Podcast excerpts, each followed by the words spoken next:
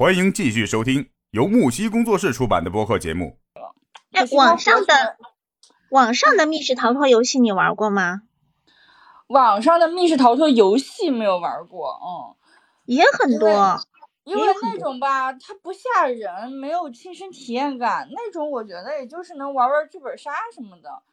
嗯，密室的话还是得追求这种真实感、刺激感。对我是这么觉得的。对，我我很早以前就是哈利波特出过一款小游戏，就是类似这个密室逃脱的，但是现在已经不见了，找不到了。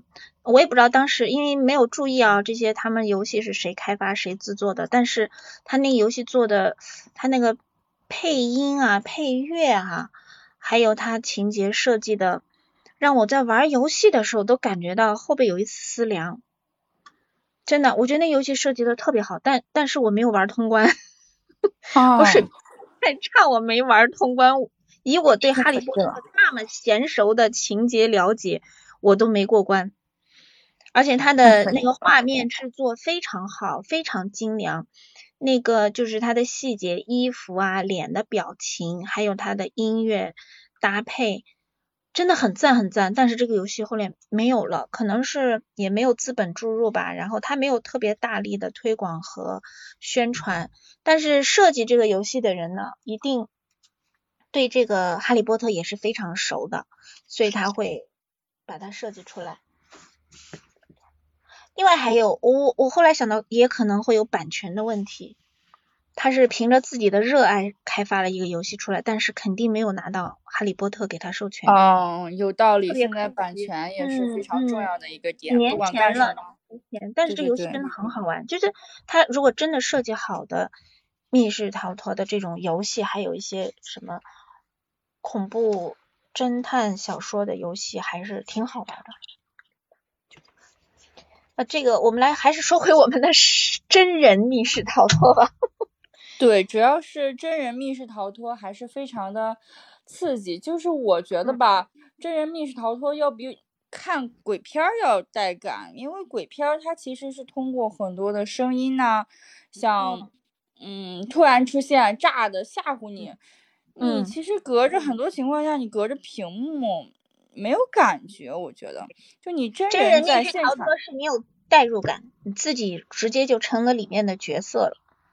对，然后他会给你一个设定，你像我们在那个地方吧，设定就是我们是一群好朋友，然后在七月半的时候，我们路过了一个小道啊，就别人都告诉我们说啊，不要去走那个小路啊，但是你们因为喝醉酒喝嗨了嘛，然后就执意要走那个道。然后我们就走了，走了进去呢，就遇到了这个老爷爷啊，老爷爷就是一个要找女儿的老爷爷，然后就帮着他找女儿啊，就就是这么一个故事情节。然后他其实到最后啊，那个 NPC 演的都特别好，特别的带入。到后面还有这个老爷爷和这个女儿相认的这个场面，哦，好感人啊！我就觉得他都不像一个鬼故事，我天，太感人了，感动的我们都好好几个小姑娘在那里看的都。哦，怎么这么感人？嗯，那是因为他这个，他这个老人和这个小女孩，他的团聚是经过了你们参与者的努力。对，所以这种你已经融入到他那个情景和角色中去了，觉得哎，我刚才你看，我们刚才付了多少的努力，我我刚才做了多少事情啊，我自己被惊吓了多少，我最后终于让他们两个 大圆满了，所以我都被我自己感动了。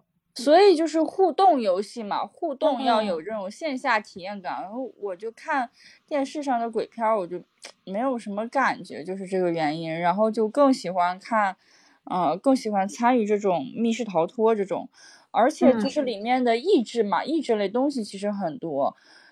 我刚开始玩的时候吧，一开始确实是不太懂，哎呀，这个地方要干什么？后来就是一点点熟练之后。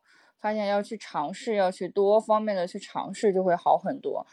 嗯，我们那个游戏其实时间挺，就是不长，按理说不长，但是你们玩了多长时间？就我们玩了好长时间，大概三个小时吧，就很慢，推进的非常慢。你玩的是个什么级别呢？初级，就是初级。哦，初级，嗯那其实恐怖程度算是很低的了。对对对，恐怖程度很低，但是因为我我和我朋友都是第一次玩嘛，然后嗯我们那个团队里面很多也都是第一次玩，因为知道嗯这是一个低恐怖本儿啊，就是低端嗯本儿，所以大家都嗯是很多都是新手玩一次，玩第一次。嗯嗯，里面好像只有三四个人是玩了多次以上的那种，还有一个女生，就是里面有两对情侣，其中有一个女生就是在刚进去的时候，她就已经吓得不行了。嗯哦，就什么都没有呢，就那老爷爷刚出来一下走了，然后他就吓得不行了，然后他就说我要出去，然后，然后工作人员来了之后跟他说说，因为你这个已经超过了十五分钟，咱们是没有办法退款的。他说啊，知道知道知道，啊，那我先出去了。然后工作人员把他给带走了，唉，我就觉得那个小姐姐好可惜，就啥都没，啥都没整呢，这就唉。哎，是有人真的是他就受不了，他可能一点点的惊吓都受不了，你知道吗？我们以前就最早玩那个鬼屋，我们刚才说的啊，低配版的、低级版的这个鬼屋，它纯粹就是一个场景而已。我们当时一大堆同事去玩，我印象可深了。我们有个女生走着进去的，中间没有走完，在中间的环节是被工作人员抬出去的。吓着了。他是他哭啊，是那种就叫嚎啕大哭这四个字，吓着了，吓着了。就是哇哇的这种哭啊，结果真的就被人给还抬出是要去了。还是要这个有自知之明，不要随便尝试一些自己觉得不行的东西，而且大家也不要赶鸭子上架。你像，嗯，你们说的这种情况，他说不定他是知道自己胆儿小的，他不敢的，但是可能就是看大家都去，然后大家就或者是啊怂恿着啊来吧来吧来吧啊一起一起，然后就把人家一小姑娘给怂恿过去了，但其实人家真的是一点儿都经受不了那种。对他，他天生就真的是胆子小，像这种呢，其实我你我们上次呢，说实话是，他说他胆子小，但我们不相信，我们就觉得，对哎呀，那谁胆子不小？反正我们也一堆女的，然后也有男的，我们就把女的全部夹在中间，男的前后包抄，我们就这样进去的。但是 真的是有人就这么倒下了。对，对我我去玩的时候，我后来我有遇到，呃，我知道一个男生，就是他跟我说他是去玩那个《电锯惊魂》那一个，啊，嗯就是有那个那个人那个数据拉嗯弄那个电锯啊，就把那个嗯真的那是真的电锯，他说是真的电锯啊，就是嗯柴油咵给拉开，然后嗡嗡嗡的响的那种，然后就一嗯路追着他跑，这是他的单人任务。嗯哇，我一听就可怕死了，我就觉得吓死了。然后他就说，其实还好，因为他虽然 NPC 是肯定不会砍到你的嘛，嗯他只会追在你后面，他只会追在你后面，他也不可能去砍你，真的去砍你，但是他追在你后面。但是你就是就是我代入一下我自己体感，我就我真的会去代入，我觉得有有这么一个杀人狂魔拿着电锯在后面追我，我我会这么想，我不会像他那样想，他是 NPC，他不会真的砍你。啊、对但是你到了那个场景里面，你你到了那个氛围，到了那个点儿了，你压根儿不是脑子可能一下就没有想到这是个 NPC，这是个工作人员，他是个无关人，不是，他就突然就 就把你给吓到那儿了。对我我还看到那个咱们那个就前两年比较火的时候，呃，有那个嗯电视上不是电视上，就是那个微博上会有很多那嗯种密室的那种视频，就录出来的那种视频，搞笑的点对对对，放出来，他还是在那个夜夜光，那叫什么？就是就是夜市夜市下夜夜市镜头拍出来的那。种。对对对，很多搞笑的地方，你像那里面，那个有，比如说有有有男生情侣两个人去的，男生把女生抛下跑了，女生本来有一点点害怕，结果男生跑了之后，直接就气的不行，然后把那个 NPC 手里面的道具抢过来，然后去追男生，我就觉得 太搞笑了，就是看着不像是假的，因为什么？因为它这个是夜视角度嘛，而且。啊，只能说看着不像是假的，但是到底是不是假的，咱不知道。觉得这个地方就挺搞笑的，当生活当中的一个乐儿吧。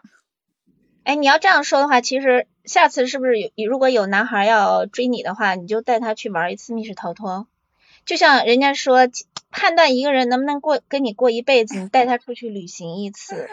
那你判断一个人能不能跟你玩在一起，带他去玩一次密室逃脱。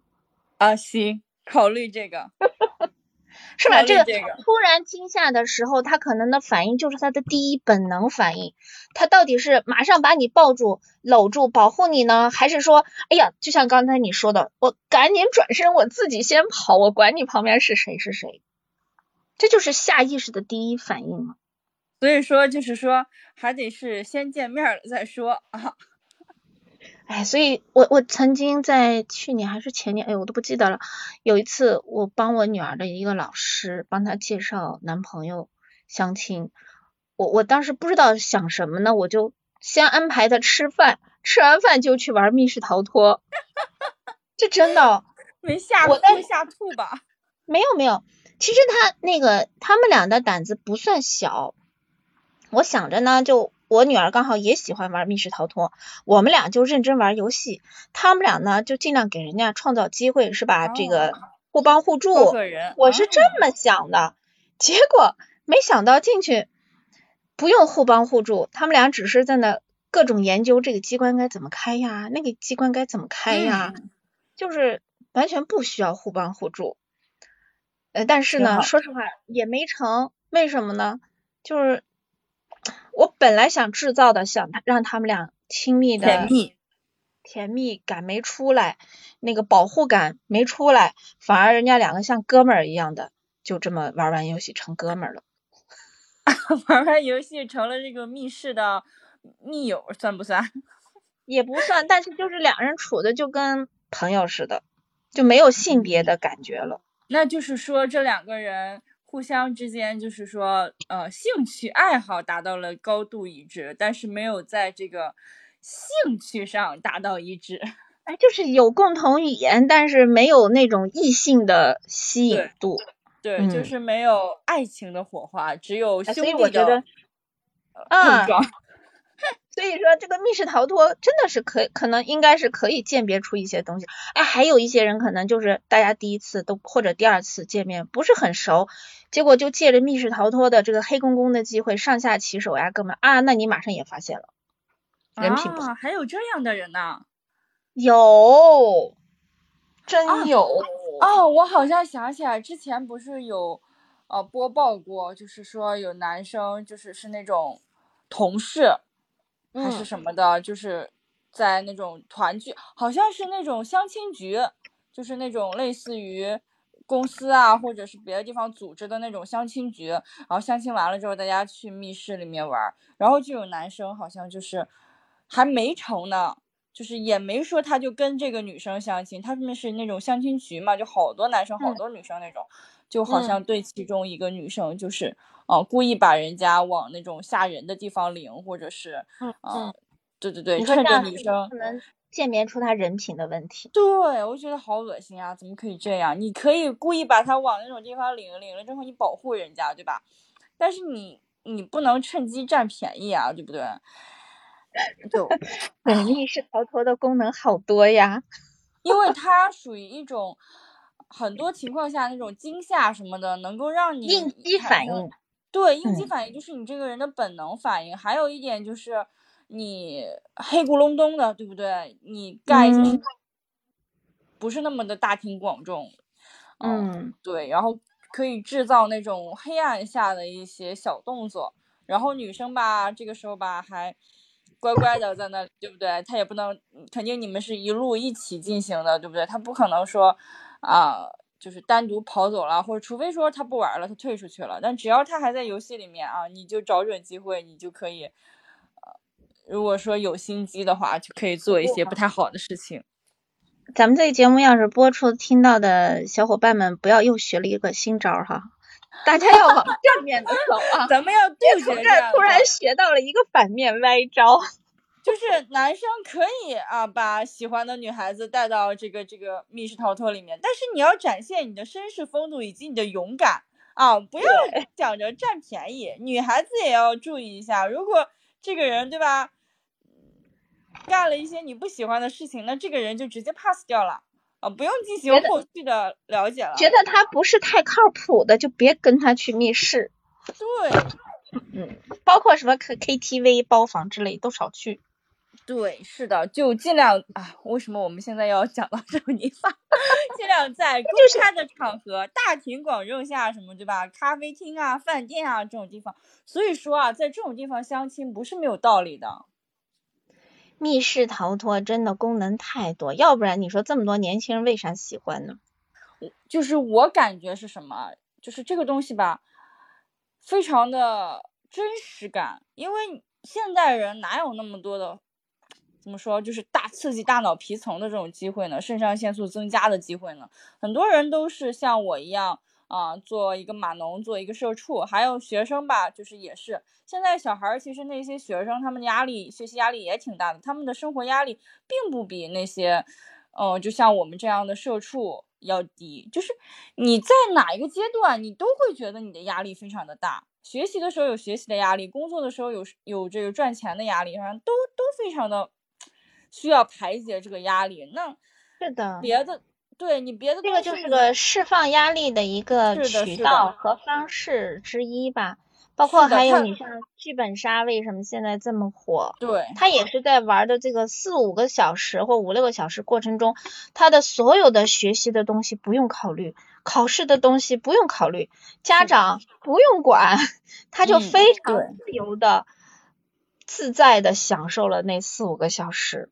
是的，是的，而且是全神贯注的去享受，偷闲了那么半天，可舒服了。比你这个追剧的时候，我觉得是要更有参与感，然后也更不容易被打断。你像你追剧的时候，你可能我看了两集，我就不想看了。然后有那种上头的剧，但是它不一定说你那么容易找到一个上头的剧可以一直看一直看，而且说不定你在看剧的同时，你可能还玩会手机，或者你的朋友给你们打个电话，是不是？